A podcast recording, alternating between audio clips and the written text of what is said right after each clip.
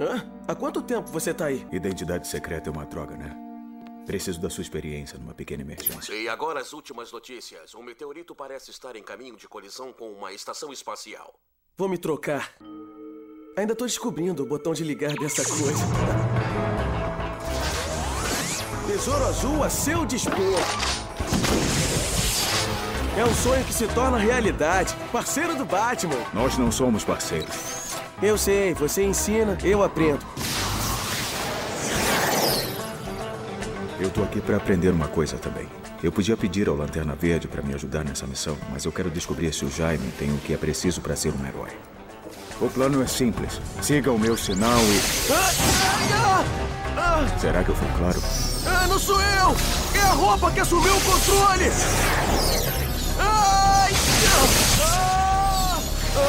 Isso acontece com frequência?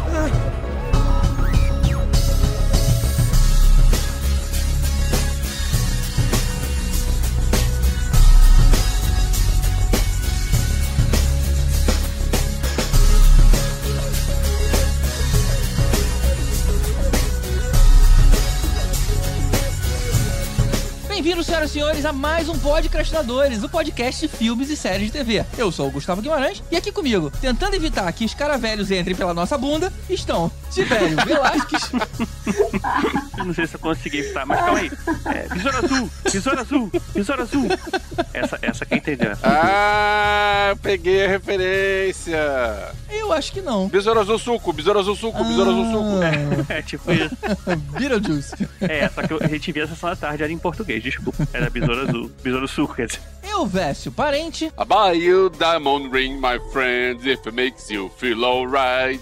I get you anything, my friends, if it makes you feel alright. ah, toca essa música no filme? Cause I don't care too Não. much for money. Money can't buy me love. É o Bunny que vai me love, acho que é É, só por que, isso. que, que que teve a ver? É porque ele era pobre e ela era rica. Ué, são os Beatles.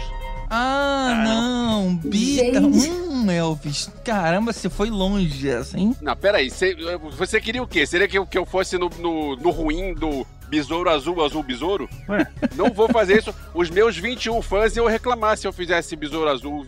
cantar pra caneta azul, então só, ué. Pois é, o que eu tô falando. Foi isso, o Besouro Azul, Azul Besouro. Você seria- falou besouro azul, azul, besouro. Tô falando caneta azul só, é só o original, o clássico. Não, não, não, não, não, não. Isso, é- isso é ruim. Eu tenho, eu tenho um nome a zelar. Vamos continuar no rock and roll. Ah, tem, porra nenhuma. Mesmo errando Beatles, porque afinal Beatles não é tão importante assim. E mais uma vez aqui com a gente, Gabi Macamp, do canal Gabi Macamp.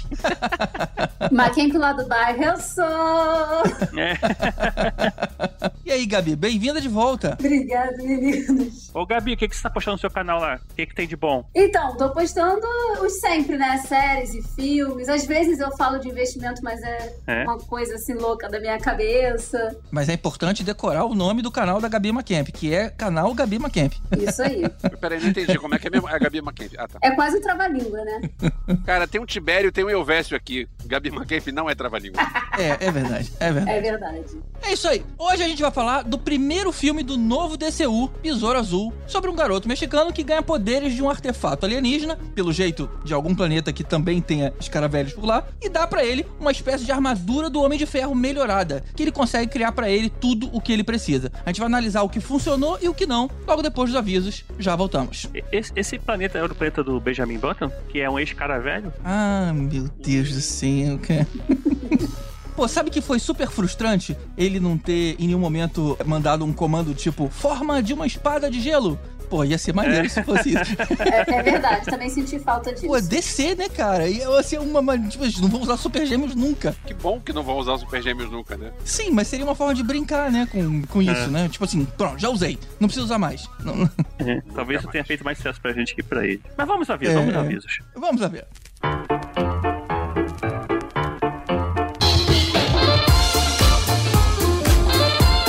Opa, opa, o episódio de hoje tá menor um pouquinho do de costume, mas não vão ser os avisos que vão alongar o áudio, né? Então aqui, os avisos rápidos.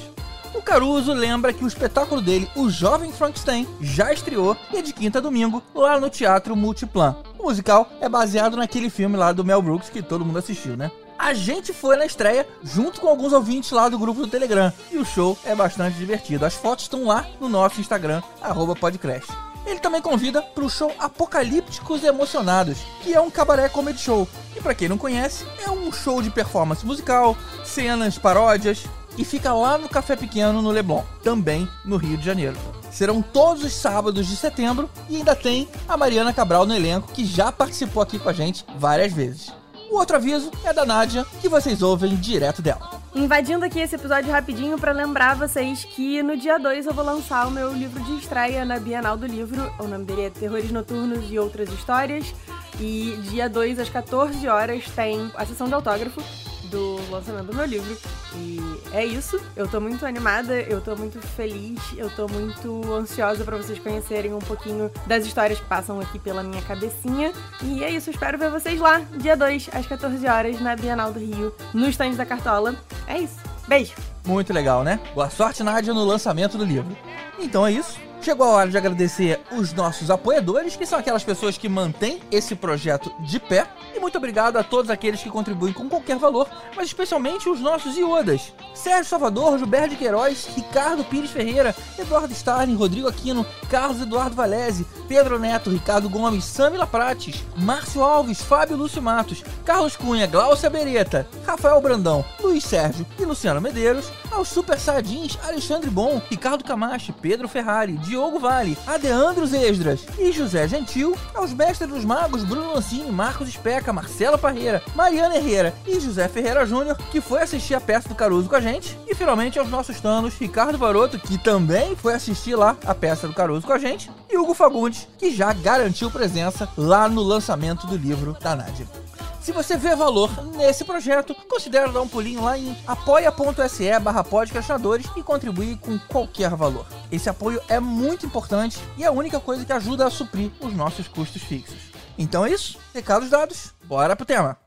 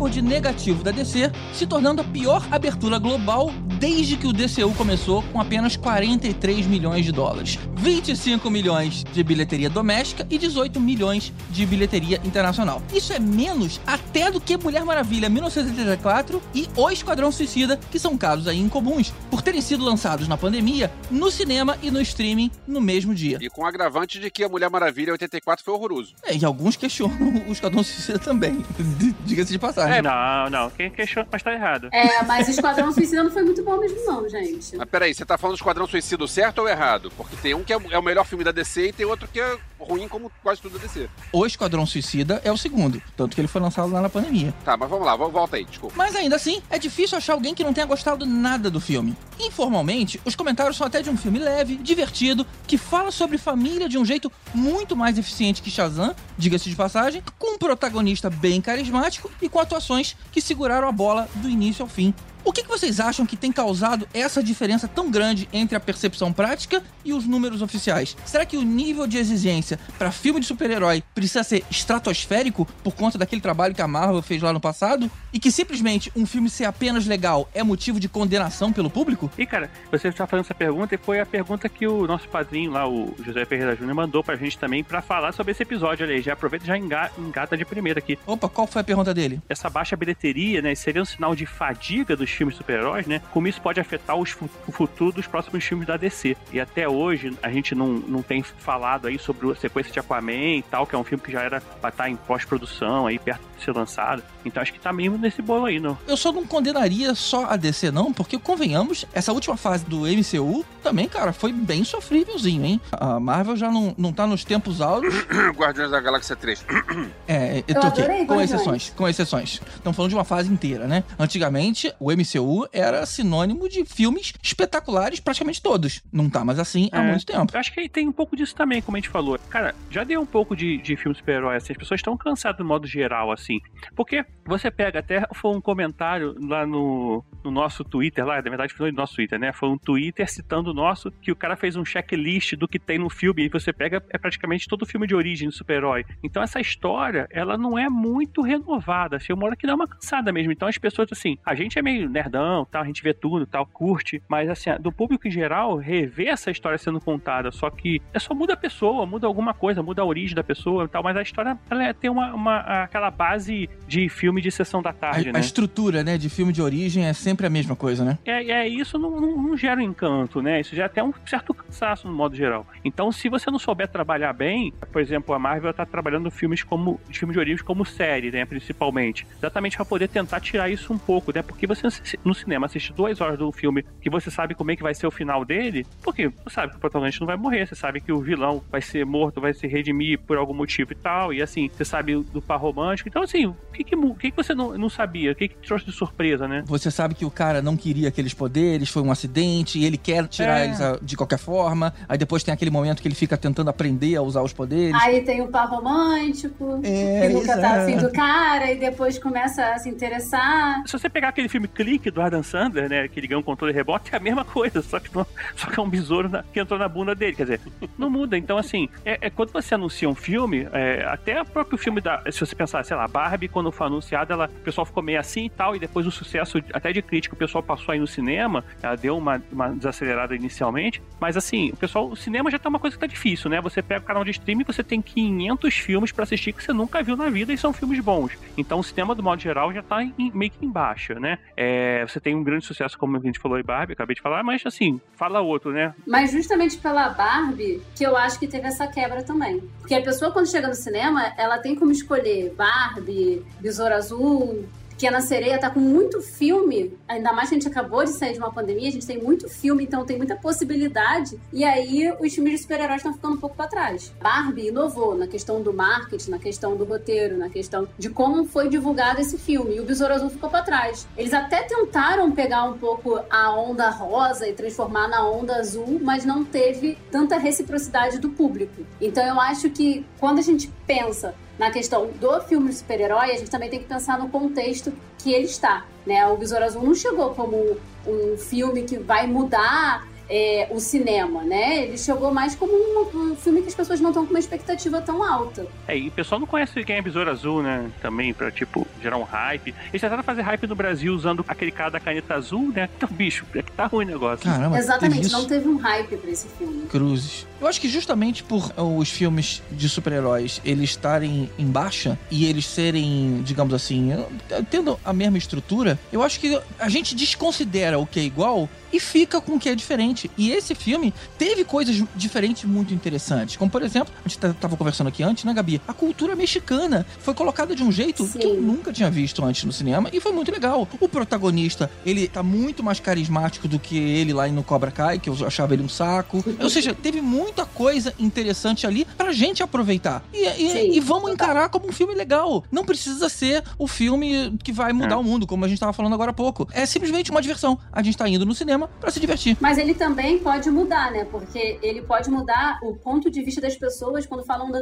da, da questão latina. Esse filme trouxe uma- um, um frescor que a gente não vê quando fala da, da cultura latina. Isso é interessante. E eu fiz um- uma ligação quando eu vi esse filme com um filme que é maravilhoso da Disney, que eu sou apaixonada, que é Viva, a Vida é uma Festa. Eu achei que existem Sim. pontos ali da cultura latina que foram muito interessantes. E que passam despercebido pra quem não é, né? É, então, mas aí essa questão também de não enfatizar isso também é um pouco, sei lá, não sei se também acaba não pegando, né, de certa forma, porque eles passam por umas coisas tão rápidas nesse filme, depois a gente pode até, eu posso até citar assim, quando a gente falar, até do próprio personagem dos quadrinhos, que assim, eu não sei se vai ficar bem explicado, sabe? Eu não sei, eu não sei dizer. Esse filme, assim, eu achei ele, um- ele, ele achei que ele poderia ser melhor, mas eu gostei também. Eu acho que explicar ia tomar muito tempo de tela. Eu gostei de ser do jeito que foi. Depois eu falo mais sobre isso, sabe? Não precisa estar tudo explicadinho, não. E a questão da família, eu achei que ela foi usada de um jeito tão bacana, porque ela, ela praticamente divide o protagonismo lá com. A gente sabe que o, o, o Jaime, ele tá no centro da família, mas a família inteira tá, tá junto o tempo todo. E não tem aquele clichê normal onde, tipo assim, o herói esconde de todo mundo os poderes. Nesse filme, a família tá envolvida desde o início. E ela se une pra ajudar o cara a lidar com o que tá acontecendo. E não é cansativo.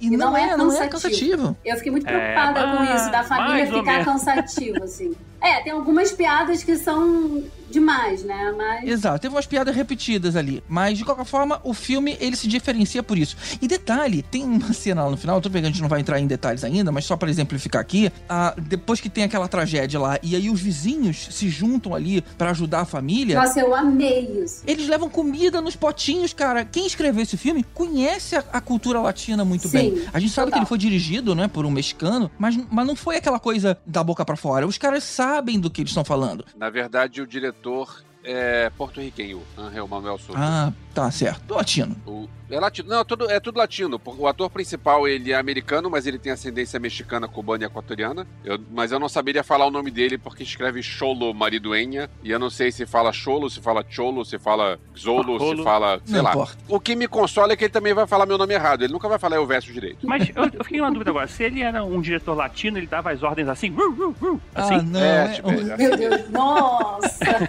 Isso, tipo, acertou. Quem convidou, hein? Quem chamou? Pelo menos ele não fez piada com o cantor. Eu tava achando que essa piada tava É. virando a curva, mas pelo menos passou batido. E, e tem uma coisa que eu acho interessante, que é o seguinte.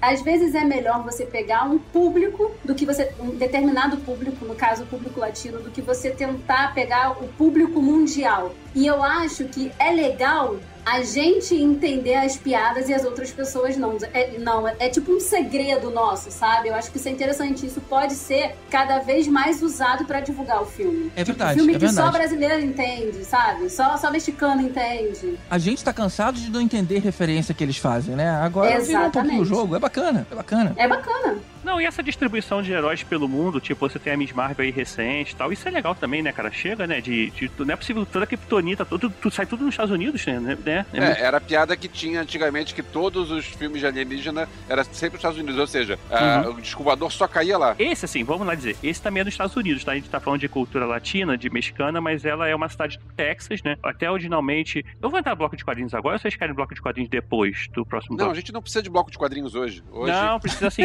hoje é o dia que não precisa de bloco de quadrinhos. Vai lá, vai lá, vai lá. bloco de quadrinhos! Tadã! Chama lá o Caruso, vamos lá ver a peça dele. A peça dele tá maneiríssima, já vi. Vou ver de novo. Antes de você começar, ô, Tibério, você falou aí sobre Texas. Que engraçado. A minha impressão é que era uma espécie de Miami. Sabe Miami também do achei. GTA Vice Uhum. City? Eu achei que era o Miami. Não pensei que era Texas, não. Nossa, total GTA. Total. Não, era Texas. Não é, não é muito GTA? Impressionante. É muito GTA. Sim, sim, é assim. Eu lembrei de Miami Vice. Eu não vou lembrar agora de muitos detalhes do bloco de quadrinhos do, Beleza, acabou o bloco de do. Besouro Bora, Azul sobre a cidade. Mas assim, originalmente o Ja- Jaime Reyes, ele era de uma cidade tipo El Paso, alguma coisa assim nos Estados Unidos, no Texas. Só que a gente sabe que a DC não curte muito usar cidades reais, né? Eles usam Gotham, Metrópolis, Central City, etc, etc. Então, assim, recentemente eles mudaram o Jaime Reyes para uma cidade que é essa cidade da, do filme, que é o, né, eu tô eu passo agora, eu Palmeira. falei, Palmeira. Palmeiras. Palmeiras City. Palmeiras, né? Então, e aí ficou essa cidade. Tanto tem a referência que, ele- que é ali perto, que ele chega com uma camisa de tipo, como se tivesse se formado em, Em em, Gotham. em Gotham, né? Na, Isso, a camisa dele tá escrito Gotham University. na faculdade de Gotham de como sendo advogado, né? Alguma coisa de, assim, do tipo. Então, essa cidade é nos Estados Unidos, a, a família dele é de origem, né, mexicana e tal, mas é uma cidade nos Estados Unidos. Então, de qualquer forma, o, escaravelho está nos Estados Unidos. Mas aí falando de bloco de quadrinhos, alguém perguntou outro dia, eu tava falando com, com um rapaz, um primo meu, e aí ele eu ia levar meu, meu afiado pra ver esse filme, né? Fui com ele ver esse filme. Ele tem oito anos, assim, eu achei que 12 anos estava bom de ver, tinha umas cenas de violência assim que eu achei que eu não devia ter visto, mas too late, já tava no cinema. Aí perguntou, cara, mas esse personagem é novo, ele existe há muito tempo. Só a pessoa saber, o, o Besouro Azul ele foi criado em 1939, cara. Ele é muito velho, é muito velho. É. E aí, cara, deixa eu só aproveitar então e dar um contexto particular meu aqui, né? Porque Besouro Azul, para mim, era o próprio Ted Cord. Eu nem sabia que teve outro. E aí, quando eu uhum. vi o trailer, eu vi que não tinha nada a ver com o super-herói, aquele gordinho, gente boa, tio do pavê, uhum. que eu conhecia no, de ler nos anos 80, 90. E aí, quando uhum. eu vi que esse velho besouro, ele não foi ignorado nesse filme, pô, eu fiquei tão feliz, cara, porque Essa tinha é algo legal. ali que não era estranho para mim, sabe? Eu até reconheci a nave cabeça de besouro quando ela apareceu. Fiquei super orgulhoso cara, foi muito legal, por ter né? reconhecido isso. Muito maneiro. então, quando foi criado esse, esse personagem lá na década de 30, é, no final da década de 30, no caso, ele era o Dan Garrett, que era é, o, o dono do Besouro Azul, né? Ele, ele achou os caravelhos numa escavação no Egito, e aí eu nunca lembro se eles primeiro acharam. Primeiro eles falavam que era como se fosse uma tecnologia antiga, de uma civilização passada, e depois virou alienígena, ou se quando descobriram era pra ser alienígena, e depois eles fizeram retcon pra ser da civilização passada. Eu acho que foi o contrário, acho que primeiro eles acharam que era a civilização passada achada na, na, no Egito. Mas isso é antes do Ted Cord. Isso Ted... é, o Dan Garrett. Isso, na verdade, foi antes da DC comprar o jeito desse personagem. É tipo o Shazam, que foi comprado pela DC hum. depois, que virou que era Capitão Marvel e tal. Assim, esse personagem foi criado por uma outra empresa, e aí só em 87, 86 que a DC comprou o jeito desse personagem. Então até lá, tudo era criado na, numa, em outras editoras, né, nos Estados Unidos. Até que ele foi comprado e foi assimilado na Liga da Justiça Internacional lá e tal. E aí não tinha nada mais de tecnologia alienígena. Não, né? então, já era o Ted Cord. Mas o Ted Cord, na verdade, ele nunca usou essa tecnologia alienígena, apesar de ser um sucessor do, do Dan Garrett, porque o besouro não aceitava ele. Ele tinha o besouro, o Dan Garrett ah. Usava o besouro, mas quando o Dan Garrett morreu e ele assumiu, ele não conseguia usar o besouro para tecnologia. Teve uma época que ele andava com o besouro e o besouro até defendia ele, mas não assumia o corpo dele. Ele, tent, ele já tentou fazer contato com Shazam na época do, se não me engano, na época da crise infinita, que foi quando ele morreu, é, em 2000 e, e pouco lá, né, quando teve a crise infinita na, na, DC, que ele foi um dos primeiros personagens a morrer, né, e gerou até uma comoçãozinha e tal, porque ele era muito engraçado, ele era um personagem que chamou atenção muito era. junto com o Gladiador Dourado, né, na, na Liga era, da Justiça Nacional. Era uma duplinha, né? Pô, e ele e teve uma cena que o Batman derruba o, o Lanterna Verde, na época, o Guy Gardner, com um soco, e ele ficava, é que ficou One Punch, não sei se vocês conhecem a referência do One Punch, né, tipo, derrubou com um soco só, né, o Batman derrubou o Lanterna Verde com um soco só, e aí eles fizeram essa piada na época, e aí virou uma, tipo um meme, assim, interno de, de leitor de quadrinho, a questão do One Punch, e aí, beleza, tudo isso rolou, e aí, quando ele morreu, passou um tempão, em 2006 a DC falou, não, alguém tem que achar esses caras velhos e assumir. Aí o Jaime Reis assumiu esse papel em 2006, ele Olha. chegou a ter um quadrinho próprio, tendo as histórias próprias dele e tal, e aí depois até o Rafael Buquerque assumiu também o desenho, mas não deu muito certo lá pela edição 30 e alguma coisa, eles cancelaram ela, e, né, e ele passou a fazer parte dos Jovens Titãs e tal, aí seguiu adiante. Então, na verdade, esse é já o terceiro. Mas, mas me diz uma coisa, tem um Rafael que desenhou o Jaime. Isso. Por que, que a Nádia não tá aqui? Não tá aqui. explicando a piada, Rafael Jaime é o nome do marido é. dela. Então, assim, já tá no terceiro Besouro Azul, no caso, né? O Jaime Reis, ele é o terceiro. Ele, essa cidade de El Paso não é mais El Paso, agora já foi modificado. Então é isso. É só para poder dar uma contextualização. É, vale, se alguém pesquisar aí, a Liga da Justiça Internacional, nessa época do primeiro Besouro Azul, do primeiro, não, desculpa, do segundo, né? Que é o Ted Cord. É, Ted Cord. E, cara, é muito legal essa fase, assim. Eles eram, era muito boa. Assim, na verdade, o que, que aconteceu? O, eles, a Liga da Justiça ficou cansada da Liga da Justiça na época, né? Tipo, ah, Mulher Maravilha, Batman, não sei o que, esse cara era grande, grande boom da, da, da DC, era a Liga da Justiça que juntava os principais personagens. E aí eles acabaram com a Liga da Justiça lá por edição 200, falou, não, cara, chega, cansou. Aí depois pegaram e falaram assim, e aí, a gente podia pegar e refazer a Liga da Justiça, né? Aí, bora, bora refazer. O cara falou, bora. Então faz aí. Aí eu esqueci o nome do cara agora, depois até lembro. Faz a Liga da Justiça. Ele falou, beleza, vou fazer. Quem eu posso usar? Ah, você pode usar o Batman. Ele falou, beleza, posso usar o Super-Homem. Não, pô, o Super-Homem tá na outra edição lá e não pode. Ah, posso usar a Mulher Maravilha? Não, não pode. Aí deram um monte de personagem B pra ele, cara, que era tipo Senhor Milagre, o Ajax, o Caçador de Marte, o Besouro Azul, o Gladiador Dourado. Estelar, não tinha? Não, Estelar foi depois. É. Então, tipo tá. assim. Não tinha uma fogo e uma menina gelo, uma, uma menina fogo? Não tinha uma dessas, não? Sim, sim, sim. É, faz muitos anos que eu, não, que eu leio isso. Mas, é. anyway. Não, então, aí pegou um monte de galera assim, só que foi muito legal, assim, estourou, cara. Sucesso de bilheteria. Depois que o, o cara lá original saiu, que eu esqueci o nome agora, é JM Orega, cara, esqueci. De Matheus, sei lá, nunca lembro. E aí. Mas essa fase é muito legal, chegou a sair aqui pela Panini no encadernado, assim, de de edições passadas. Depois virou Liga da Justiça América, a Liga da Justiça Internacional, depois virou Liga da Justiça América, então essa fase é muito legal. Só fica a dica aí. Uma coisa que eu achei interessante nesse filme é que a DC saiu um pouco daquele lado muito dark, muito drama, sabe? Trouxe uma Ah, coisa mais jovial, mais divertida. Eu acho que eles estão tentando acertar no humor. Eu não- ainda não consigo identificar o humor da DC, mas eu acho que eles estão num caminho bom, num caminho certo. E uma coisa que eu queria ente- entender é qual público que eles mi- miraram. Porque assim, eu vejo um público também. muito jovem, sabe? Eu não vejo a galera que curtinha quadrinhos e tal. Eu vejo uma galera tipo TikTok, é, que tá Uhum. começando a ver essas coisas agora, então talvez a gente tenha uma crítica maior comparada a, a esse público, né? Esse público mais teen, esse público que assiste Cobra Kai, etc. Mas tá certo, né? Porque É, tem que ser os, também, né? os velhos vão cada vez menos se envolver com isso, né? Eles precisam de novos Os leitores. velhos estão muito chatos, pelo amor de Deus. É, ainda tem essa. E pros velhos a- acaba sendo uma coisa de, ah, mais do mesmo, mas pro jovem não, é uma coisa super nova, né?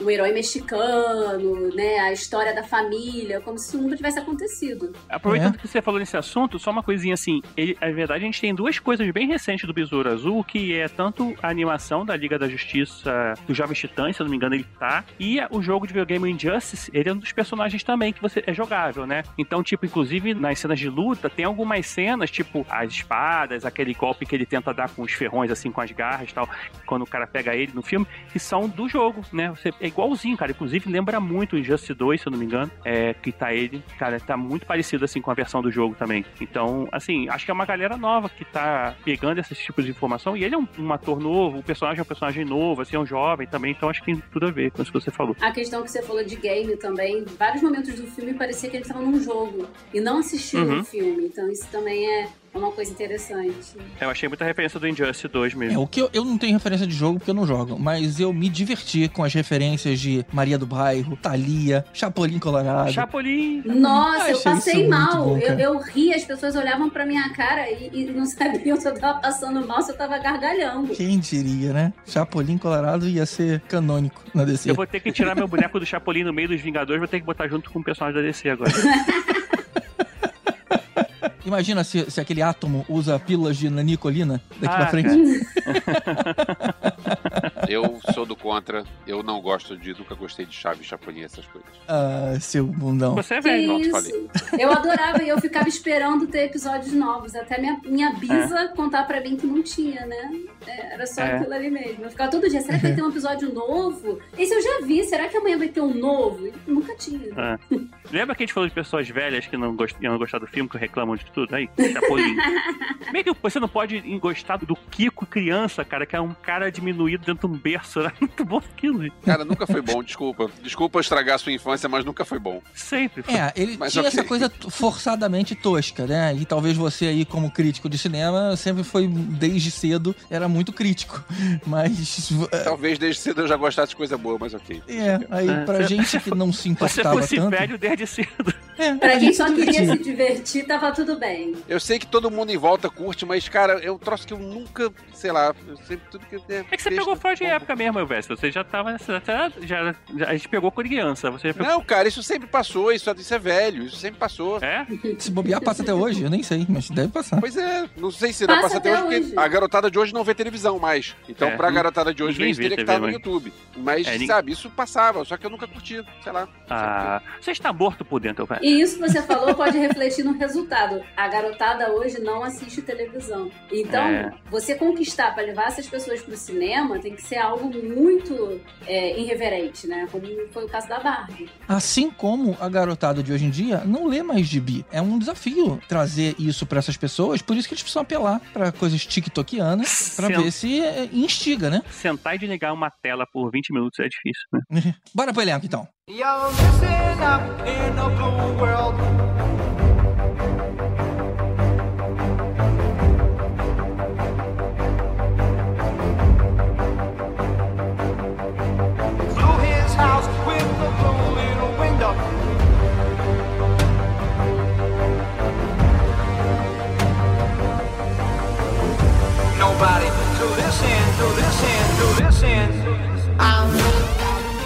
começar pelo Cholo Madriguen, Madriduenha, deve ser assim que Madriduenha. falam. Mais conhecido como Miguelito. Do Cobra Kai. Miguelito, Miguelito. E aí? Simpático, cara, né? Eu fiquei esperando alguns golpes, hein? Eu fiquei esperando alguns golpes do Cobra Kai e não vi tanto. Bom, ele ali de roupa deu umas, umas karatecas ali, hein? Ah, mas não deve ter sido ele, cara. Será que foi ele? É, deu um titiagui ali, eu até achei legal, mas eu fiquei esperando mais. Eu curti. Cara, é, assim, eu gostei do personagem dele porque eu tava de saco cheio do personagem dele do Cobra Kai. Tô achando ele chato. Eu também, caramba. eu também. muito babaquinho, assim, muito chatinho. Mas ele nunca foi o querido do Cobra Kai, gente. Sim, mas tá, ficou mais chato. E aí, tipo, pelo menos agora achei. Eu me simpatizei mais com ele nesse filme do que tava no Cobra Kai. De repente, se eu voltar a ver a série na próxima temporada, sei lá se vai ter, não sei. É, pelo menos de repente tenho olhos melhores, assim, pro personagem dele. Eu achei que ele passa aquela coisa do, do menino inocente, sonhador, é, o cara comum. Eu, eu achei uma escolha boa. É, e ele tem uma cara simpática, né? No Cobra Kai Ele era tem. estranho ver um cara com cara simpática, porque essa é a cara dele, fazendo, sei lá, meio emburrado, fazendo dando uma de bullying, como aconteceu em algumas fases já no Cobra Kai.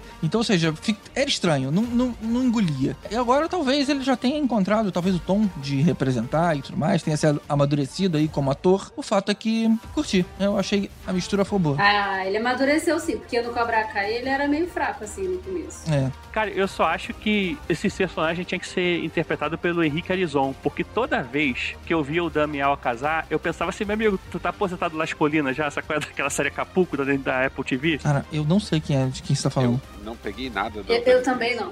A série Acapulco tá na Apple TV, é uma série muito legal sobre um hotel chamado Las Colinas. E um dos personagens principais lá era o, é o Daniel Alcazar, que é o pai dele. É o pai do, do, do Cholo, né? Do, Hum. do, do, do Jaime. E, cara, e assim, tá vendo a série bem recente assim, e aí, caraca, e parece, esse, esse filme parece que é uma continuação, sabe? O cara se aposentou e teve que voltar sem dinheiro pra cidade dele, alguma coisa do tipo. E quem assume é o filho, sabe? Sei lá. E aí o garoto que faz a série Acapulco é o Henrique Arizon também, só que ele é bem mais velho, não faria muito sentido, mas, cara, sei lá, desculpa, ter algum tipo de preconceito contra latinos, não. Eu também sou latino, de certa forma, Foi, foi uma tiberiada. Vamos voltar pro podcast. Vamos lá. Vamos falar da Bruna Marquezine? Bruna Marquezine! Bruna Marquezine! Boa. Eu me surpreendi muito por ela estar em cena o filme inteiro, Eu cara. também. achei que ela ia ser um interesse amoroso, que. Uma participaçãozinha, e ela foi protagonista mesmo, assim, ela dividiu cena com, com o show quase ao mesmo tempo. Uhum. Impressionante, impressionante. Esse filme tem muita importância e atenção para as personagens femininas e, e familiares dele. Então, assim,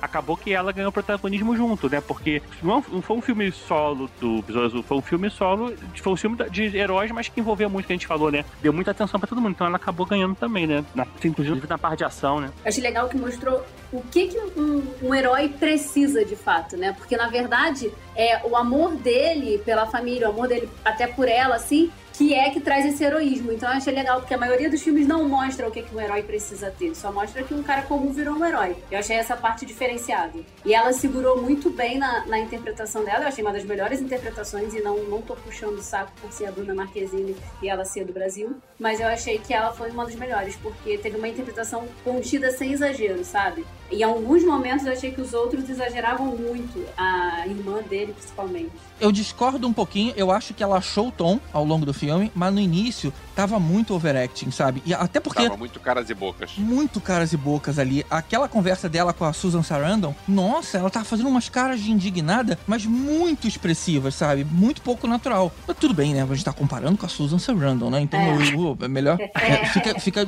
fica desnivelado demais ali. Mas eu achei que depois ela achou o tom e, cara, aplaudo. Eu achei que do meio pro final, achei que foi direitinho. Eu também achei que ela mandou muito bem também não sabia que ia ser um papel tão grande e mandou bem. Tipo, eu vi um monte de hater falando mal, porque era só, não pode, Bruna Marquezine e tal, DC, não vai funcionar. Cara, desculpa, funcionou. Desculpa, desculpa os haters, mas funcionou. É. Sobre o overacting, eu achei todo mundo meio do filme meio overacting. Tipo, a própria Susan Sarandon, e eu ia comentar que, cara, coitada, a mulher ganhou o Oscar pra ir fazer filme é, de Sessão da Tarde na DC. Eu daqui a pouco vou falar mal dela, mas vamos, vamos, vamos chegar na, na vez dela. Eu quero falar mal dela. Sim, eu vou sou deixar- fã da Susan Sarandon. Eu vou deixar você falar, mas eu queria comentar isso porque foi demais. Assim, eu achei ela overact também. Eu não achei que ela foi muito. A, a Bruna Marquezine é, sobressaiu nesse ponto, não. Acho que foi todo mundo meio assim. Inclusive a, a querida Susan, que, poxa vida, tá precisando. Mas será que não era a proposta do filme também? É, exatamente. De repente é isso mesmo. De repente é é coisa do diretor, de puxar, de puxar pra uma novela mexicana. Uma coisa É, meio latina, né? Talvez, né? De ser Meio novela muito. mexicana, é, sei lá. Pode Eu ser. não É. sei. Então tá, vamos, Vamos, vamos falar mal da Susan Sarandon.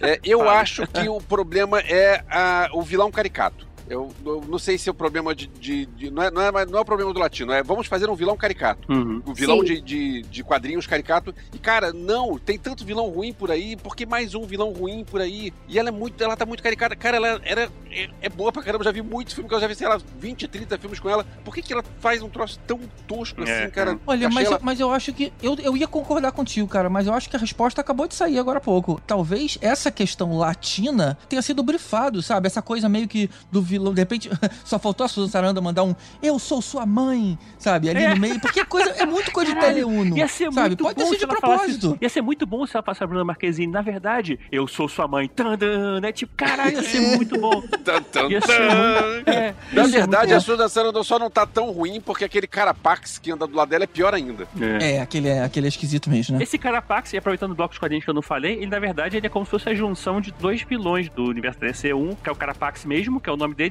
e o Omaki, que não é, na verdade, não tem relação direta com o Carapax, assim, não é o mesmo personagem, mas assim, eles meio que juntaram como se o Omaki, que era aquela armadura, fizesse parte do Carapax e tal, mas ficou bem legal, ficou igualzinho. Se vocês catarem Carapax no Google aí pra ver o, e bota comic, né, vai ver que tá igualzinho a armadura, fizeram muito igual. Acho que computação gráfica e tal, né, eles deixaram fazer bem parecido. Eu achei que o Eu achei o vilão ruim, eu pra- achei a redenção dele ruim no fim. Ó, e tal, olha só, na verdade ele era bonzinho e tal, ele sofreu, então por causa disso ele ficou, disso ele ficou mal. Ah, não, peraí, gente, não, chega. É ator ruim, personagem ruim, tudo ruim. Eu achei que o motivo, né? O motivo que usaram pra ela, assim, pra se tornar uma grande vilã, foi um motivo meio idiota. Né? Então eu acho que isso faz muito. é, na- quando você vai montar o personagem, faz muita diferença você entender o por trás daquilo ali, sabe? O sentido daquilo ali. Quando não tem sentido, fica uma coisa meio estranha. É, o, o ator, o, o- o vilão, ele fez aquele filme Apocalipto do Mel Gibson também. Ele era um dos líderes da. Nem lembrava. É, do, é não dá questão todos com vestido de maias lá, né? De. Ele era inexpressivo, eu acho que esse é o problema, né? A gente tá vendo um É. filme, a gente quer a interpretação e o cara é inexpressivo, é um, um robô mesmo e ponto, acabou. E nem quando tem a redenção ele tem uma, uma, uma expressão, sabe? Agora, por outro lado, eu gostei da família dos mexicanos. Uhum. Eu achei, no início eu tava achando meio caricato, mas depois, na hora que, que apareceu a, a vovó com a metralhadora. Ah, a vovó metadora Ah, é muito legal. Cara, eu, pensei, O beleza, esse- essa é a caricatura que eu gosto, essa é a caricatura que funciona. A caricatura da, da- do vilão não funcionou, mas essa daí ficou legal. Sim. O, o George Lopez, com aquela. com aquele. O cara todo paranoico, não, porque era só. Só faltou ele aparecer com, com papel alumínio na cabeça. E o cara todo paranoico com as câmeras. E, cara, que legal aquilo. Ele roubou a cena. Quem podia falar dele é o Caruso, que ele é comediante, né? De stand-up e tal. e já fez alguns programas de televisão. Ah, é? Olha só. A irmã também tá muito boa, né? A irmã é legal A também. irmã já não gosto. É mesmo? Eu achei. É, eu achei. eu eu achava as curti. piadas dela muito sem graça, eu não entendia o, o motivo, sabe? Por que, que ela tava fazendo tanta piada. Eu achei muito forçada ela. Depois, na metade pro final, eu comecei a gostar. Então, da- quando você falou da, da irmã, e aí volta no caso do meu sobrinho que foi comigo ver o filme, de 8 anos, eu- ele se amarrou nela, porque ele era a piada de pum dela, sabe? Tipo isso. e aí você pega um público mais novo. Eu adoro piada de pum, gente. Eu amo piada de pum. Eu acho a coisa mais engraçada do mundo a palavra peido. Só que, assim, essas piadas de pum eu achava maravilhosas. Outras piadas que eu não achava tanto, sabe? Quando ela, ela falava de negócio de trabalho e tal, aí eu, eu achava ela soltava tanta piada que eu ficava perdida. Se ela ficasse falando só de pum, de, de peido e gases, ia ser mais engraçado, talvez. Hum, Eu gostava, eu gostava das implicâncias que ela tinha lá com o cara. Ela foi um apoio também na morte do pai, né? Também. Aí ela deu uma, É. deu uma mudança, né? No, no, no personagem também, foi legal. Ah, essa parte me quebrou. Me quebrou muito.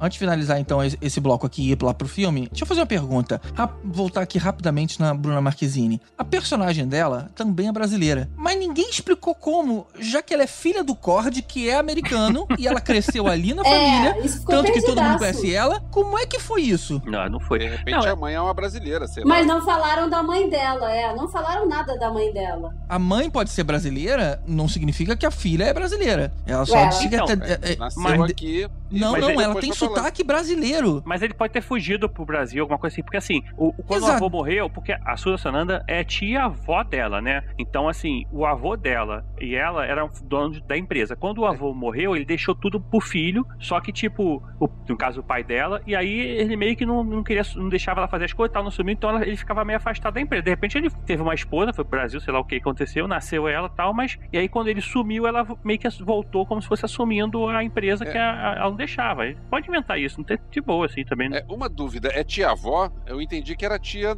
tia, direto. Eu também entendi que era tia direto. Que era Não. irmã do pai dela. Foi o que eu entendi. Ah, é? É. E eu não entendi, não. Eu entendi que ela, ela era irmã do avô. E, e o avô deixou tudo pro pai dela. Pois é, isso era uma bronca que ela tinha, que, que Que a ela fala até que é machista. É. Ah, é, é. E. Tibério vê de novo. Errado vê de novo. Ah, inclusive eu vi dublado e eu queria falar que a, a Bruna Marquezine faz a voz dela mesmo dublado. Ela só que a dublou ela voz não- mesma, isso eu sei. a, Ah, a boca não legal. mexe igual. Ai, ficou Claro. muito estranho. Eu também vi dublado. Nossa senhora, eu me arrependi. É, mas eu não tinha opção, porque eu tô morando numa cidade interior e aqui a pessoa gosta de ver filme dublado e pronto. Inclusive, o fato de ter visto dublado pode ser por isso que eu achei todo mundo meio overacting. Talvez tenha problema da dublagem. É, faz sentido, faz sentido. Eu Pode também. ser, pode ser. Então, beleza. Bora pro filme, então.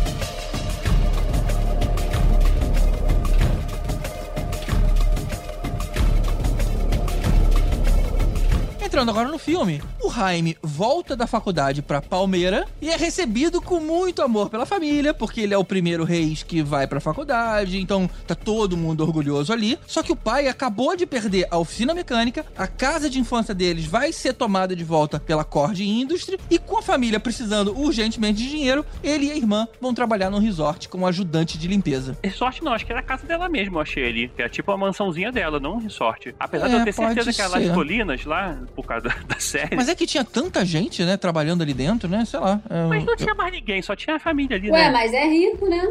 Rico tem gente pra trabalhar. É, pode ser, pode ser. Fiquei com uma cara de resort pra mim, mas. É, tem cara de resort, mas tem mais lógica ser a casa dela mesmo. Uma das casas dela. Ô, GG, vai lá e vê de novo. Ha, ha, ha.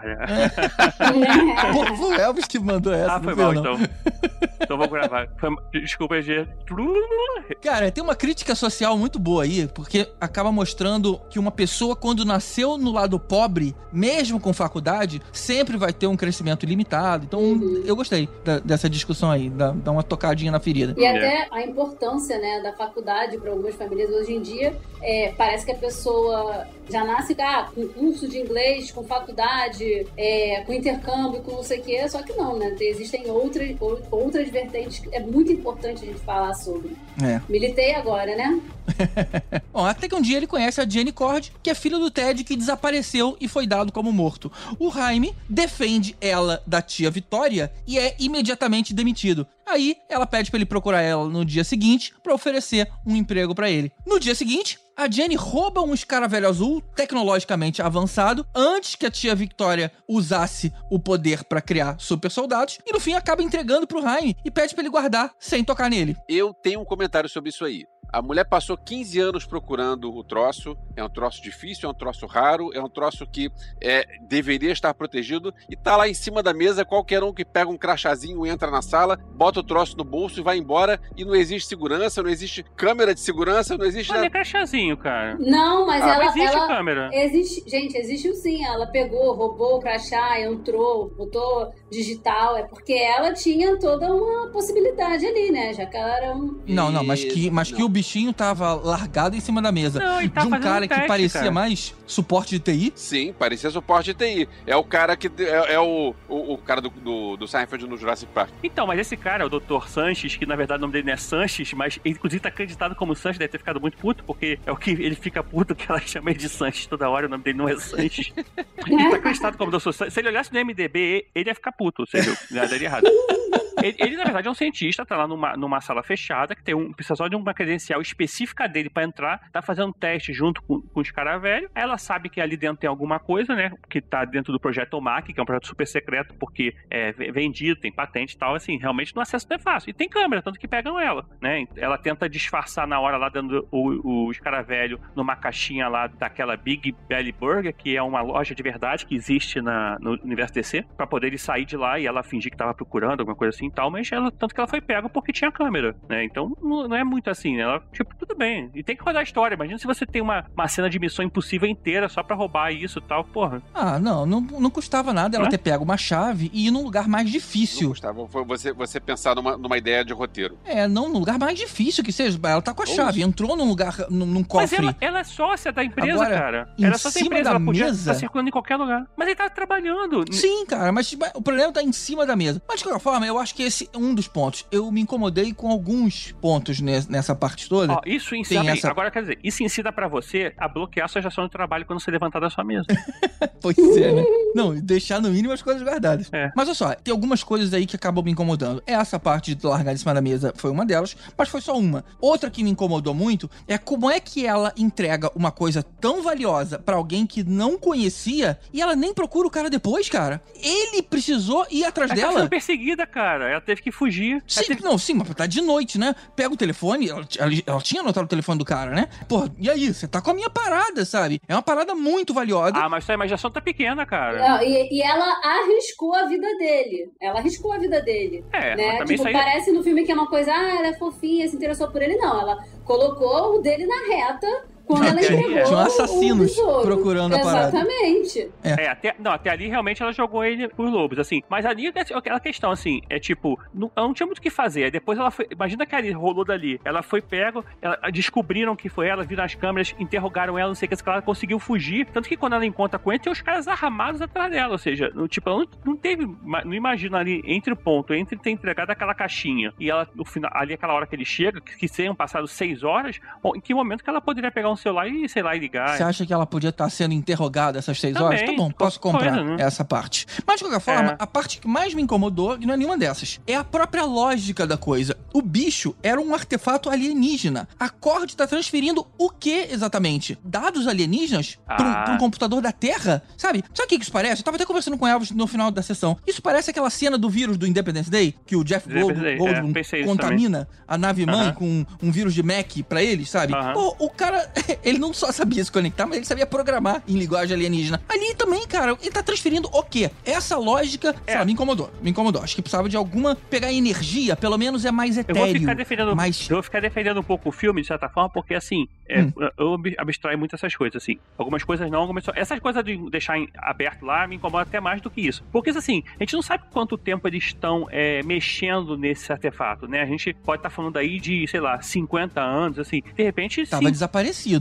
A tia Vitória lá não, não tinha isso. Eu acho que era 125 anos. É, mas se existia alguma ideia de fazer o projeto Omar, que agora retomou, então assim, também vai, vai saber que tecnologia é essa alienígena, de repente foi a alienígena que, que criou o capacitor, que deu pra gente, que hoje a gente usa pra fazer o celular, que, que é uma coisa que a gente tem até hoje que fala que é coisa Não. alienígena, né? Sei lá, vai Não, saber. Eu, eu então. acho que essa você forçou muito. Mas anyway, é, esse foi o ponto. O ponto aqui que. Hum, Você tá partindo do princípio que você não entenderia nada que tá escrito ali, como na verdade poderia ser muito similar. Eles, de repente, o tempo que foi estudado aquilo ali foi suficiente para eles conseguirem identificar um padrão que fosse usado para reproduzir, eu acho que não aquilo. teve tempo a ser estudado. Isso, a parada tava escondida lá com o Cord. Com o Cord. Ele- Eles acabaram de achar. É, então não teve tempo. E, Korg é outra coisa. De Korg eu entendo. Não, mas tem uma parte que eles falam há 125 anos, tem conhecimento de 125 anos, de, de inúmeras civilizações e tal. Tem uma parte que eles falam sobre o porquê que eles querem é, esse aparato alienígena. E quando eles estão transferindo aquela energia dele para aquelas outras armas OMAC lá, para aqueles outros exo- exoesqueletos lá, é, também você vê que vai meio que de- definhando a, a armadura dele. Tanto que depois vai precisar reiniciar. Então, não é simplesmente um código de computador, é uma forma de, de energia também, sei lá, entendeu? Não sei. É, um e isso é outra energia. coisa também. Outra coisa que me incomodou também. Aquele Omaki, ele já era bem poderoso sem os caras velhos, né? Ou seja, a Vitória podia ter perfeitamente lançado o projeto de super soldado sem o artefato. Aí depois, um dia, dia, se conseguisse, ela fazia uma versão melhorada e ainda vendia de novo pra quem comprou, cara. Faltou uma visão comercial da moça ali, porque a parada já tava pronta, não precisava do escaravelho pra funcionar. Então, ou seja, já era uma armadura pronta, com tecnologia terrestre, e ela tava transferindo uma coisa alienígena pra ali dentro, pra ele ficar mais poderoso. De novo, se tivesse só trocado o termo, colocado a energia, ah, tem um rubi ali dentro, alguma coisa que com uma energia importante e a gente descobriu como captar, ótimo. Ninguém ia tentar entender, mas dizer que tá pegando os dados, o conhecimento, aí mexeu com os brios. Aí, em vez de ninguém tentar entender, o GG tentou entender, pronto.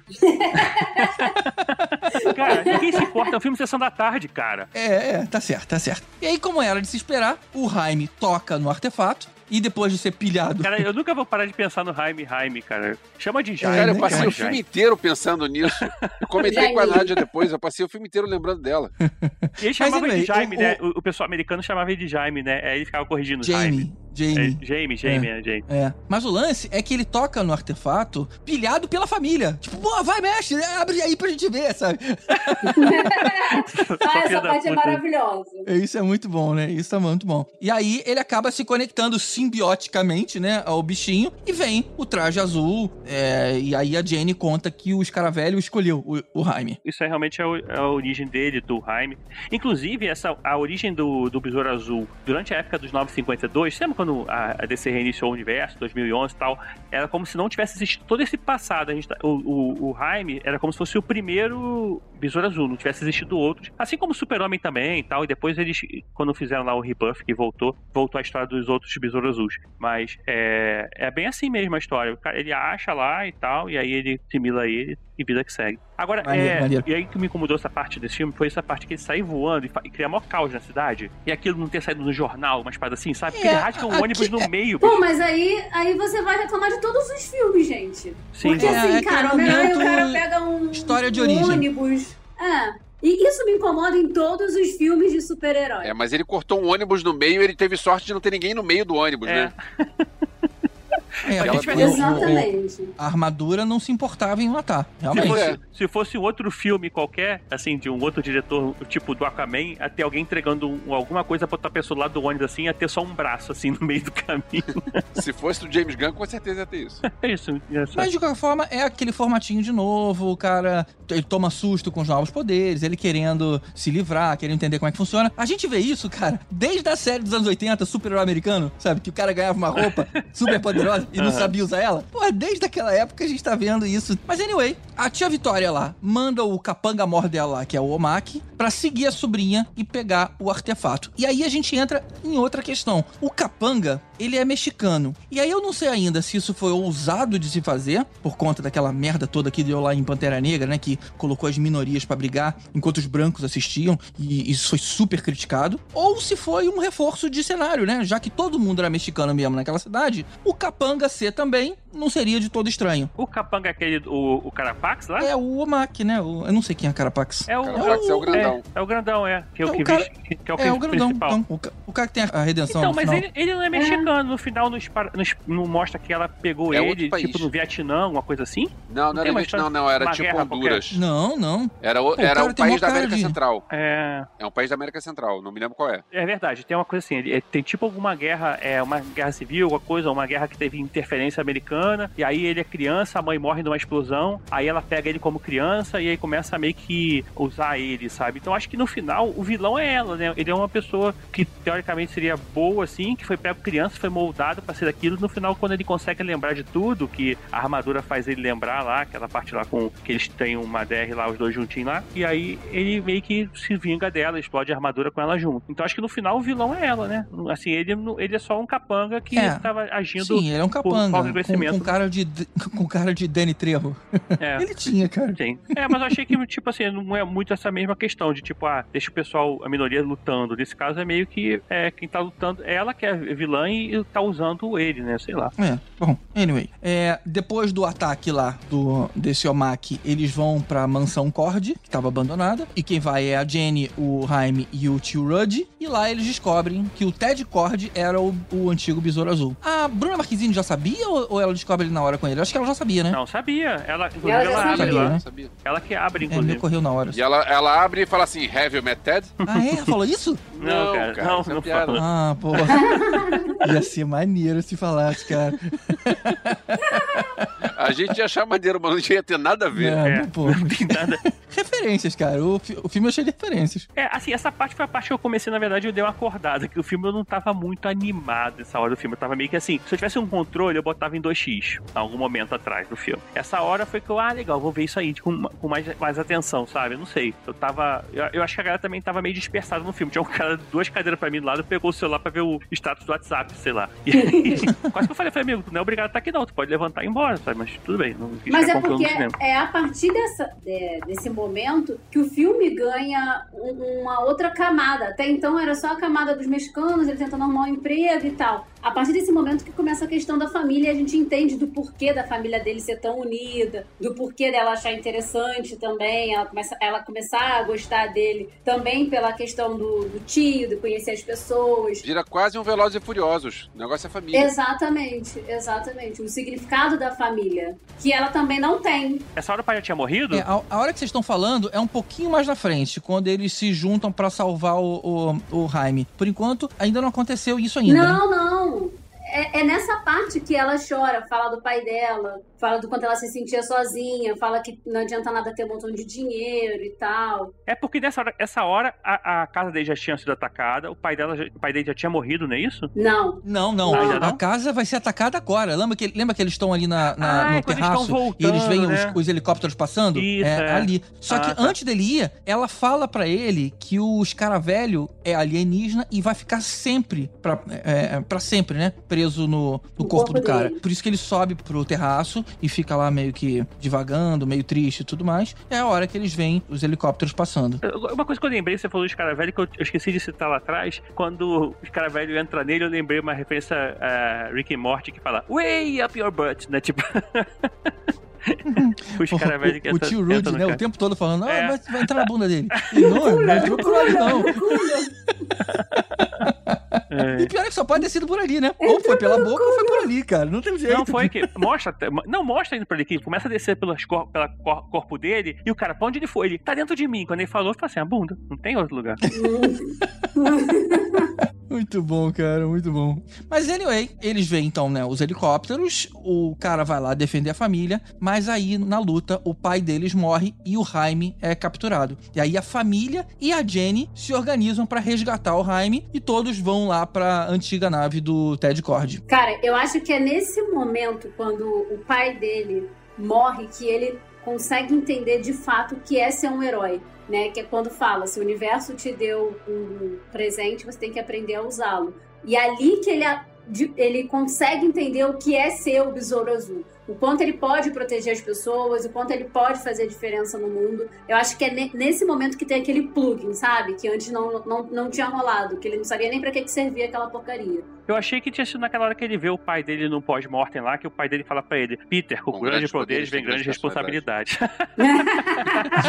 Não, isso aí é já, já, já depois, né? Quando, quando Ah, é tá, então encontro tá. dele, é bem depois. Mas não é muito chupado, né, cara? É a mesma coisa. Muito, muito. Foi, foi, Não, foi. quando ele perdeu o tio, eu falei: ah, não, gente, a gente já viu um tio morrendo no cinema, não dá.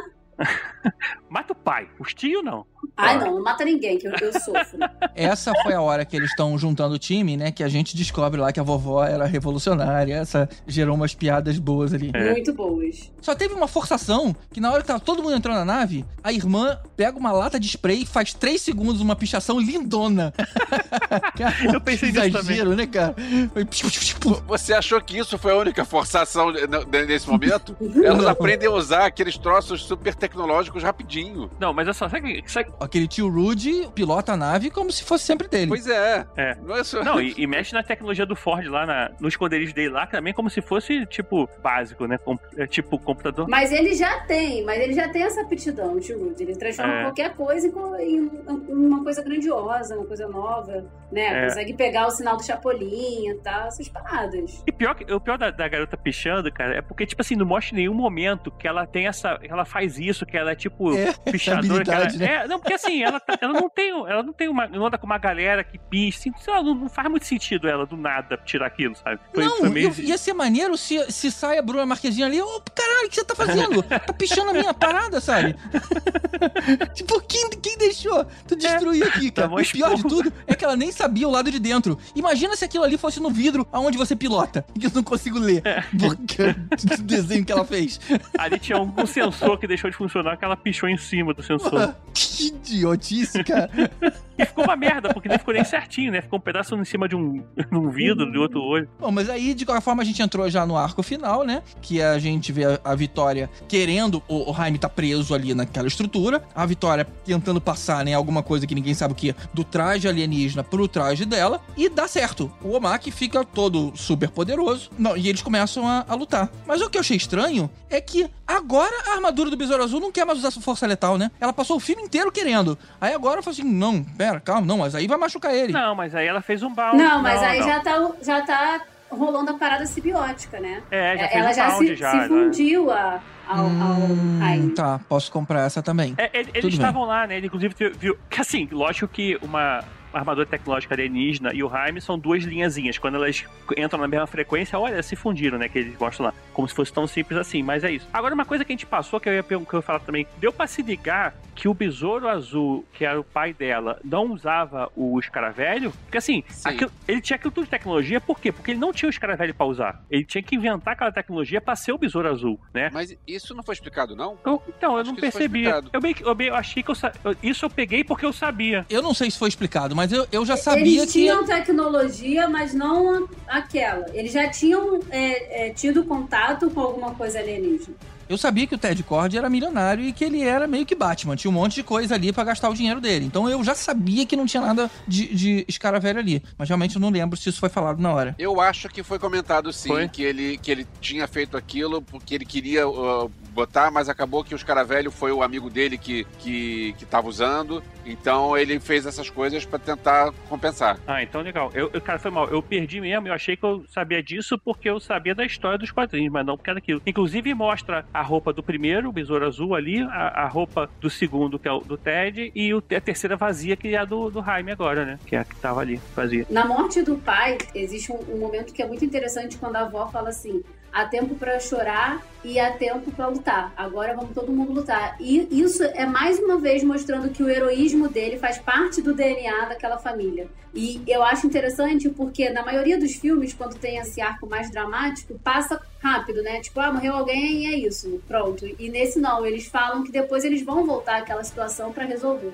Achei muito legal. É, o diferencial desse filme é mesmo a questão da família, né? Como a gente tá falando assim, porque isso, você pega os filmes de heróis, é meio quase que um filme solo, né? O cara às vezes tem um par romântico, às vezes tem um parente e tal, e nessa não, nessa você tem um- todo um suporte aí, um, um grupo de apoio aí para ele, que é essa família. E isso, isso faz uma diferença no filme, É. né? E por isso que eu falei, a gente tem muito parecido talvez com o Miss Marvel que a gente viu recentemente. Eu, eu que, sei lá, por acaso na minha cabeça eu fiz muita referência entre os dois, porque também tem muito disso, tem a questão da família dela ali envolvida e tal, é um grupo que não é americano também envolvido. Então, assim, isso me pareceu bastante. E eu acho que isso é o grande diferencial e legal desse filme, assim. Porque realmente. É. Aliás, falando em não, não ser americano, teve uma piada que eu achei muito boa. Que quando tá falando de. Que é uma piada que não dá pra traduzir, é uma piada que funciona em inglês. Que tá falando de não sei o que de alien, de tecnologia alien. E aí o George Lopes fala: Cara, não usa essa palavra. Isso é ofensivo.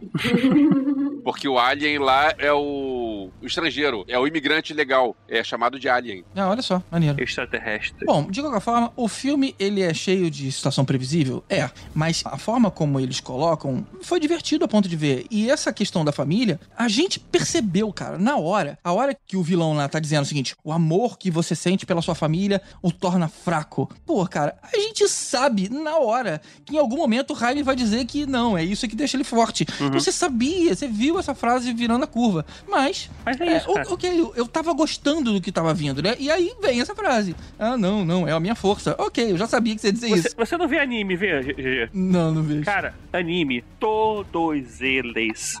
Sei lá, e Yu-Gi-Oh! e Pokémon, e qualquer um desses mais simples, até os mais elaborados, assim, mais adultos, é sempre amigo, família. É tipo assim, não, minha força vem dos meus amigos, minha força vem da minha família. Cara, é assim. É, é- Ah, é a é? grande mote dos últimos 20 anos, sei lá, é, é essa questão fa- familiar. E assim, não é diferente, sabe? Acho que eu- até tem a ver um pouco com esse público que a gente tá falando, né? De. Esse filme é pra 12 anos, né? Então, assim, acho que esse público de 12 anos, pra que esse filme foi de- talvez direcionado de 12 a 15, sei lá, não sei explicar ainda. Mas acho que tem, tem muito a ver com isso. Tem, tem muita coisa ali que você pega que você vê em outras mídias, como a gente falou, videogame e desenho animado e os animes e tal. E tem muita coisa. Dorama. É, tudo isso. E assim, a cena de luta, você vê que, como a gente falou, é muito videogame, cara. E tá muito bem feito, inclusive, porra, a Flash gastou o dobro do dinheiro pra fazer uma computação gráfica pior que desse filme também, né, cara? Tudo bem É. que era uma coisa mais grandiosa, mas, porra. Aproveitando que você falou disso, deixa eu fazer um elogio nisso. A gente tem a- o cara usando a armadura e o cara não sabe como funciona a armadura e a gente, como espectador, também não sabe como funciona a armadura. E eu achei que a parte dos efeitos especiais da armadura ficou muito bem feita, Uhum. porque a gente consegue entender tudo com, quando ele tá conversando com o Venom da vez, quando ele tá conversando lá com, com o simbionte, Uhum. e a gente consegue entender como é que funciona, como é que o troço pensa, como é que o troço age e quais são os poderes que tem, o que, que tem direito, o que, que não tem direito. Eu achei que isso ficou muito bem demonstrado no filme. É, temos computação gráfica em relação aos últimos aí que a gente tem visto umas coisas bem. Até da Marvel mesmo, às vezes capotando assim. Filme eu não senti nada, não, cara. Assim, foi de boa. Eu não gostei muito assim, quando ele tá com a armadura com a cabeça de fora, sem ser com a armadura na cara, que aí você vê que é uma roupa meio. Tipo, alguém tá vestido com aquela armadura. Enquanto na hora que ele tá com computação gráfica fazendo algumas coisas, você tem a sensação que aquilo ali tá meio que faz parte da pele dele, né? Mas tudo bem, assim, isso aí é. Não tem muito como gastar falar que o filme todo tem 100% computação gráfica na roupa do cara todo. Mas é, eu achei bem bom, cara, a computação gráfica. E, e, cara, É, também, lembrou também. bastante o, o jogo, o Injustice. Bom, e aí, terminando o filme, né? O Omaki se volta lá contra a, a Vitória. É o Carapax, cara. O Mark é o nome da armadura. O Carapax que é o nome do, do vilão. É. Carapax. Tá bom, perfeito. É Carapax. porque um é besouro e outro, outro é o carapato. Sério que ninguém pensou nisso? Eu pensei a mesma coisa, só que eu fiquei com medo de falar e isso ficar ruim. Ah, que bom, Tibério, porque eu passei o filme inteiro pensando nisso. Cara, Eu não, é o besouro e eu- o carrapato. Eu ia falar, mas eu falei, não. Aí vamos ficar sacaneando minhas piadas. Aí eu vou falar, não. Aí o Everson, obrigado. Você tirou isso. Pô, eu não tinha nem feito Tirou essa isso- sugestão, cara. Tirou isso do Muito meu, bom. do meu No peito aqui, tava, eu pensei tava doendo. O carrapato morde lá a, a Vitória. E não larga, né? Mas aí, naquele momento icônico da derrota da tia, a Jenny fala em português com ela. Será que foi só na nossa cópia ou foi na de todo mundo? Detalhe que vocês dois não sabem, né? É. Não, não Tibério sei. e Não. Gabi, porque vocês viram dublado. Mas a gente que viu legendado, essa fala foi em português. Que estranho, né? Caramba! Ela passa o filme inteiro falando inglês, tem vários diálogos em espanhol ao longo do filme, porque afinal tem vários personagens que falam espanhol, mas não tem nenhum outro personagem que fala português. Essa frase, que é a frase catártica, a frase de efeito, é em português. Qual foi a Eu frase, tava conversando com o GG isso depois da sessão, eu acho que isso foi Não, não lembro, mas, mas foi a frase tipo, se fudeu, sabe? Ah, tá. Foi a, a que passa essa mensagem. Não lembro mais qual era a frase. Eu tava conversando com o GG depois da sessão. Eu acho que isso foi algo feito para o público brasileiro. Tipo, a atriz é brasileira, ela faz sucesso no Brasil, então vamos gravar duas vezes ela falando isso. Uma vez em inglês e a outra em português. Porque aí nas cópias que a gente passar no Brasil, assim como aquela história do Capitão América, ele tinha o bloquinho em várias, várias línguas diferentes. Na frase que ela tiver, no- nas cópias brasileiras, ela vai falar em português. Porque Então. ela fala em português em outro país, não faz o menor sentido. Mas aí pode ser meio que ela falando da origem dela, sabe? Da mãe dela, alguma coisa do tipo. É, eu também pensei. Eu acho que faz sentido, sim, cara. Porque assim, o filme todo tem, tem eles falando em espanhol.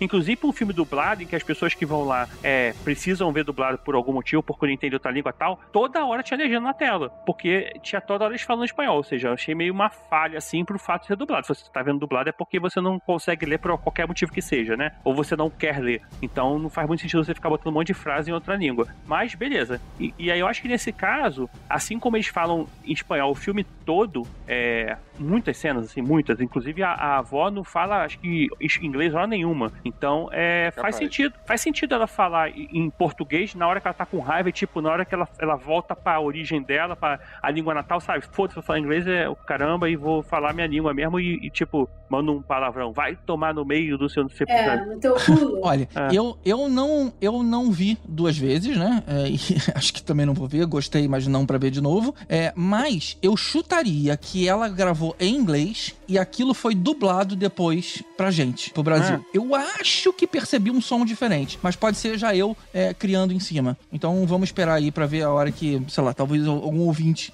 aqui tenha reparado isso, possa dizer pra gente, ou a gente espera sair num streaming qualquer e, e ver. Eu acho que faz sentido. Se você tá com essa ideia de passar essa origem latina dos personagens e tal, e você no final, ela que é a mais americanizada de todos ali, ela no final solta uma frase em, em- em português, eu acho, acho que faz sentido, entendeu? Pra história toda. Acho que, acho que foi até um. Eu Tomara também que seja assim. Vamos pras cenas pós-crédito. A primeira. Teve mais de uma, eu só vi uma só. Tem duas. Ah, sério? Só viu uma, cara? Gente, eu- fui embora porque eu falei assim, ué, é da DC, né, da Marvel. Ah, É, eu achei que tinha uma- A mais engraçada vocês não viram, gente. A última cena era pra vocês, não era pra mim. É, Ah, vamos lá, vamos lá, vamos cara. Então calma, calma, sem spoiler nesse momento. Primeira, primeira cena, Ted Cord vivo. Eu acho que isso já era meio óbvio, né? Ninguém falou que o cara morreu. É, inclusive agora tá uma campanha da galera falando assim: veja Besouro Azul no cinema pra que tenha um 2 pra gente ver o Ted Cord. Porque, assim, o risco tá muito grande a gente não ter esse Bi- do Beatle 2, né? Porque a gente, é, inclusive, em termos de aí, vamos falar de futuro, né? Já que tá falando de- do Ted Cord vivo, quer dizer, de segundo filme, futuro da DC. Porra, bilheteria lá embaixo. Pessoal, né? Tipo, o streaming aí meio que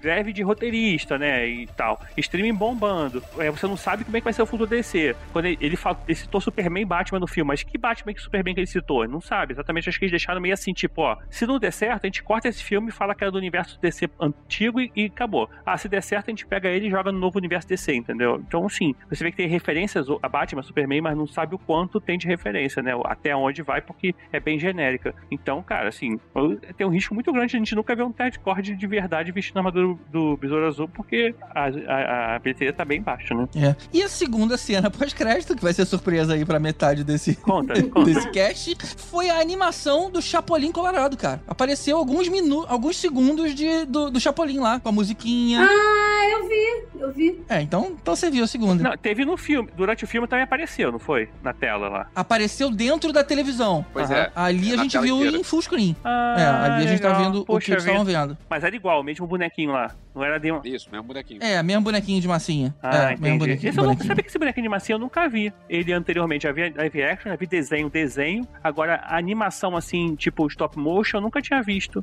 Real. Será que não existia? E aí eles fizeram isso pra não ter que pagar direito? Sei lá. Ah, pode ser? Não, porque, porra, tá usando Chapolin. Como é que eles não vão pagar direito? Será que o Não, Chapolin. eles só, eles só, Será eles só que tinham mencionado. Chapolin é algo caro?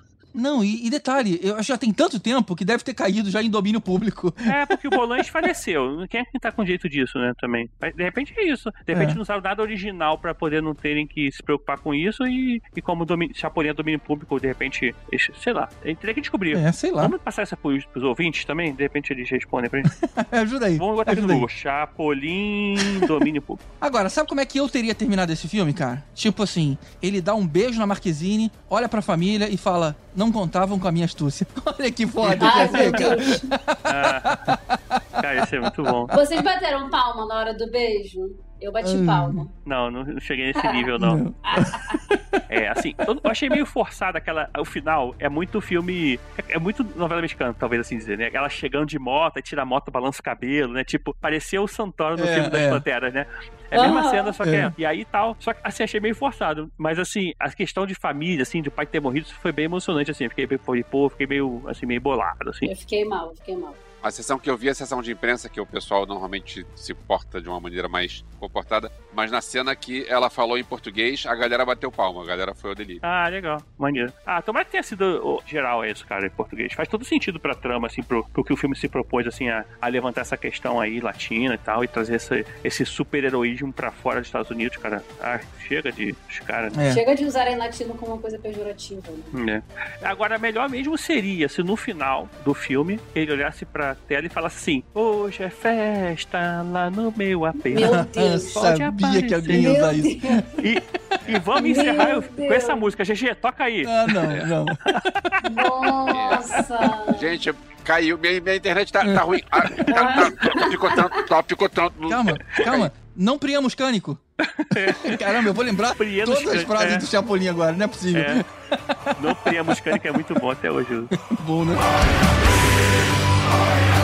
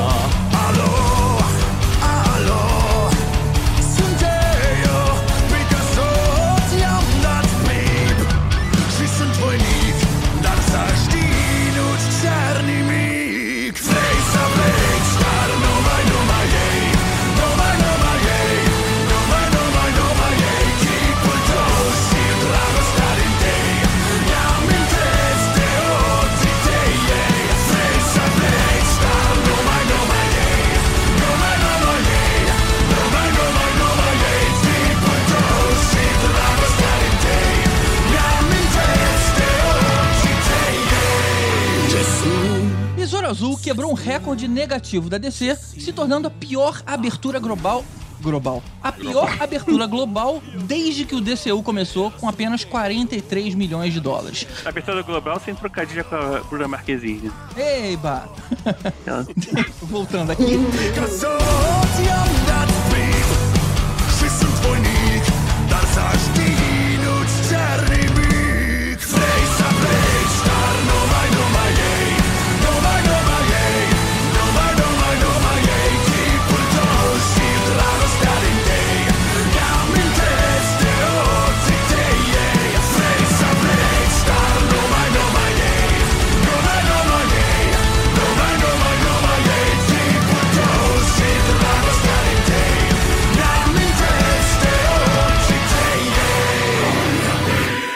Entrando agora no filme, o, Jaime o Jaime. O Jaime volta da faculdade pra Palmeira, a cidade que não tem mundial. Pô, oh, sacanagem, né? Não, não vou colocar isso. Tá coloca, coloca.